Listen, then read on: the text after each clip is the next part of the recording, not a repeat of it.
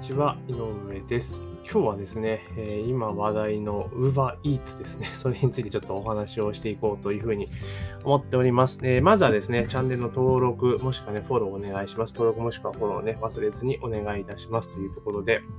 今ね、まあコロナがね、結構深刻な状態になっていて、まあ、深刻っていうのはね、結構メディアが騒ぎすぎっていう部分もあるんですが、まあ飲食店とかはね、結構ソーシャルディスタンスはなんだかんだで、まあ、席数を減らすっていうことがあったりするので、まあ、新たな売り上げをね、取る活動として、まあ、デリバリーであったり、宅配、宅配デリバリーであったり、あとはテイクアウトを導入するところが増えてきているんですが、まあ、その中で、まあ、宅配っていうところで行くと、デリバリーっていうところで行くと、まあ、ウーバーイーツがね、結構注目されて、まあ、利用されているお店もね、結構多いんじゃないかなというふうに思います。で、本当に最近ね、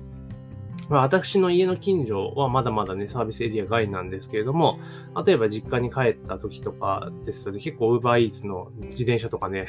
そういうの見かけるようになったなというふうには思いますし、逆に、えー、店舗とかでね、食事をとっていたら、えー、UberEats のスタッフの方がね、えー料理を取りに行きたいとかっていうシーンをね、よく目にするようになったので、あだいぶ広がってきたんだなっていう印象は持っています。で、私自身まだね、UberEats は使ったことないんですが、まあ、ただね、よくいろいろね、最近その、ウーバーイーツが普及するに従って、まあ、トラブルっていうところもね、結構報じられるようになってきて、例えばね、事故ったけど、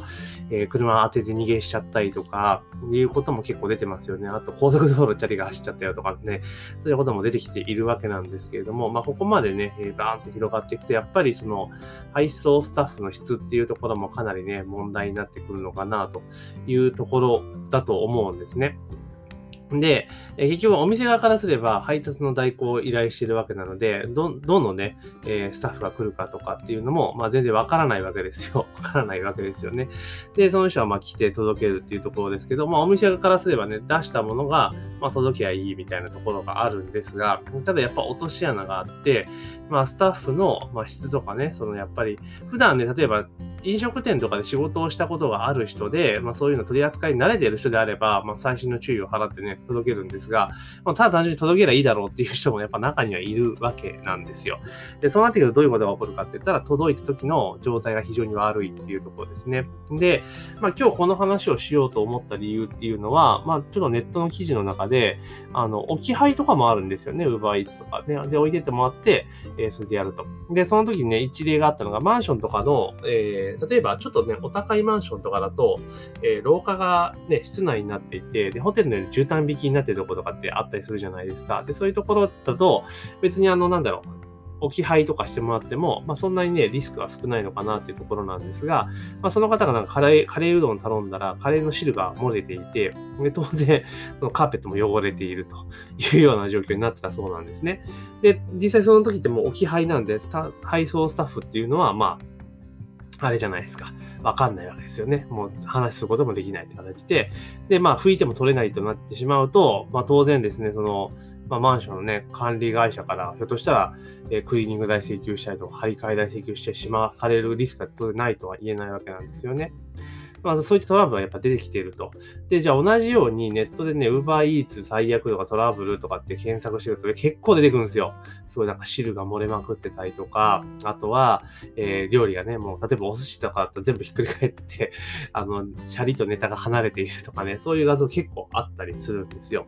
だからやっぱり配送のクオリティっていうところが、えかなりね、あの、厳しいんかなというところです。で、出前館とかの場合ってなんか、原チャリでちゃんとなんか、あれじゃないですか、その後ろにこう専用のボックスがあってそこで運んでいくっていう多分オペレーションになっているので、まあ、そこまでトラブルはないのかもしれないですが、Uber Eats の場合ってなんかリュックみたいなのを背負っていくわけですよね。当然背負ってチャリをこぐってことは、そのリュックが斜めになるわけだから、当然物は寄るわけですよ。で、時間もね、急ぐので結構バンバン飛ばしていったりとかしたり、急カーブとか曲がったりすると、当然、そのバッグの中こうね、揺れるわけですよね。そしたら当然料理だってね、安定しないわけですよ。だから汁がこぼれたりとか、あのね、すごくね、なんだろう、セットアップね、仕上げたところがね、ぐぐぐちゃぐちゃになったりすることなんて容易に想像できるわけですよね。なので、まあ、確かにテイクアウトね、えー、からデリバリーってところまで幅を広げる中で、Uber Eats だと、そのね、自分自社でね、配送スタッフ雇う必要がないので、まあ、非常にね、えー、安易に導入できるんですけれども、まあ、ただこの辺ちょっと気をつけないと、逆にせっかくいいものを、えーね、用意してセットアップして、まあ、UberEats のスタッフに渡したものの、えー、お客さんとこ届いた時にはもう最悪の状態になっていると。で、受け取り拒否とかなってしまうってことだってあり得るわけですよね。なので、例えばじゃあお店側じゃあどういうリスクを回するのか。か仮にもしね、そういう、だってその配送する人って選べないわけじゃないですか。なので、じゃあどうするべきなのかって言ったら、あの、もうそういうリスクを最小にするためにパッケージや最新の注意をする。例えば、もうそれこそお寿司とかだったら、もう転がるのが前提であれば、あのもうネタとシャリを分けるとかね、ネタとシャリを分けるとか、それがもうちゃんとなんかもう、このくぼみがあるトレイを使ってね、そこにもうシャリとあれをちゃんと格納していくみたいな感じで、ひっくり返らないようにすると。あと汁物ですよね。だからラーメンとかのウーバーイーツがあると逆にびっくりなんですけど、ね、絶対伸びるし、こぼれるだろうっていうのもあるんですが、だからそういうのも汁が絶対にこぼれないようにするとかっていう工夫、まあ今だったらね、その麺とスープを別々にして届けるとことかやってるとこ多いと思う、パッケージングするとこ多いと思うんで、まあ、とにかく汁がこぼれない容器、絶対に。で、もうどんなにひどいドライバーに当たったとしてもひっくり返らないようなものっていうのをやっぱやっていく必要があるのかなと思います。だからね、せっかくね、お店が頑張って美味しいものを作ったとしても、それが届いた時にね、見栄えが悪かったりとかね、してたら、やっぱり次また買おうっていう気にはならないわけですよね。いくらスタッフがね、しょぼかったというか、配達が悪、質が悪かったとしても、まあ、そのお店の商品でツイッターも頼まない。もしくはもうウーバーイズ絶対頼まねえだろうっていうふうに思うのかなとで、今おそらくは、その今回 UberEats って結構需要が伸びてるわけですよね。その利用者側もそうですし、その業者側、全部、飲食店側の需要も伸びてるわけですよ。そうすると配送スタッフどんどんどんどん強化していかなければいけないから、まあそれも猫の手も借りたい状態になるので、エントリーが多分ほぼ全員採用になってるわけですよ。採用っていうか、まあ個人事業主なので自分がやりたいって言ったらできるわけですよ。で、これ多分、このまま多分ね、勢いよく拡大していくと、多分こういったトランプでどんどんどん増えていくっていうところもあるんですよね。で、おそらくは、そのちゃんとしてない人っていうのはごく一部だと思うんですが、そういうちゃんとしてないのがやっぱ目立っちゃうんですよね。今ってこう、ネットとかでバーンと上げられてしまうから。だからそれで UberEats で言ったらもう UberEats が全部悪みたいな感じになっちゃうので、これもこのまま放置しておくと、まあ良くないんじゃないかなと思います。で、なんかチップの機能とかもあるっていうところがありますよ。なんか増えたみたいですよね。チップ機能っていうのがあるんですけど。どで、そこまでやれるんだったら、この、どうなんですかね？ちょっと細かいことはわからないんですけど、UberEats の配達員って評価できるんですかね？レビューとかっていうのが。もしそれは評価できるんであれば、その辺のね、えー、評価をしっかりと、あの、できるように、するようにしていけば、そういうね、あの、なんて言うんだろう、トラブルとかっていうね、質の悪い、あの、なんつうのかな、え、お客さんを弾けるのかなというところですね。うん。で、結局、ウーバーイーツの評価とか今ちょっと見てるんですけれども、えー、配達パートナーの評価は、あ、出るんですね。レストランの注文者によって評価されます。逆にパートナーがピックアップやドロップした場合は、注文者を評価することもできます。3社でお互い評価することにより環境ですどれがどのような評価を入れたのかは知ることができませんというところなので、あ、だから、なんだろう、これ多分選べないんですよね、きっと、評価がね。で、えー、評価の内容は、配達がスムーズだった丁寧なコミュニケーション、円滑円滑なとかね、あと、サムスズダウン、低評価はコミュニケーション不足、車両が違っていた、商品が破損した、開発を超えたプロセスの不適切な言動とか、まあそういうところがあるわけですよね。で、評価が悪くなるとどうなってるのかっていうところなんですけど、これなんですか？アカウント停止とかではなくて、えー、Uber から連絡来ますと。で、最低ラインの低いのでアカウント停止されてしまう可能性があると。だから警告があるけれども、あの、即アカウント停止とかっていうことはないわけですよね。で、評価が高いと、まあ、特にクーポンがまだあんまりいいことはないのかな。うん。だから、結局は、えー、これはですね、どうなんだろう。だからもう、その配達員を逆に選べるというか、その、なんだろう、優先度を上げるみたいなことを多分してってあげないと、まあいけないのかなという気はしますけどね。うん。だから、例えば配達員の、結局その盛り付けとかその辺のことっていうのは、まあ配達員のその配達のクオリティの問題じゃないですか。かここちょっとしっかりと評価して、え評価ね、だからできるっていうこと、フィードバックできるっていうこと。で、例えば、その、配達員の時にクレームつけるときその、ね、ピックアップされた写真の状況とかっていうのを、あの、お店さん側にフィードバックするとかっていうのも、やっぱ必要だと思うんですよね。評価、単純にそのレビューだけではなくて。で、そのちゃんとフィードバックできるようになって、例えばじゃあそのお店とかで、そのお客さんからクレームがあってなんかダメになったようなものに関しては、もうその配達員はお店がブロックできるとか、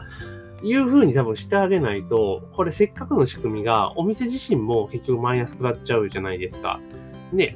で、そうなってきちゃうんですよ。だからそうすると、結局だから、ちゃんと配達した人がね、ちゃんとクオリティを守って配達して、質の高い配達した人がちゃんと評価されて、まあ、その人に優先的に配達のが回るとか、あとはその報酬が上がっていくっていう仕組みを多分作ってあげないと、なんか劣化したね、良くない配達員がどんどん増えちゃうと、UberEats のブランド自体も怪我してしまうし、利用している飲食店のイメージも悪くなっちゃうんじゃないかなと非常に思いました。なので、もちろんね、今事業拡大中なので、スタッフ、配送スタッフ、どんどんどんどんね、個人事業主雇っていかなければいけないっていうのもわかるんですが、ある程度配達のクオリティっていうのを維持しないと、ただ単に届けりゃいいってもんではないと思うんです。食べ物なので。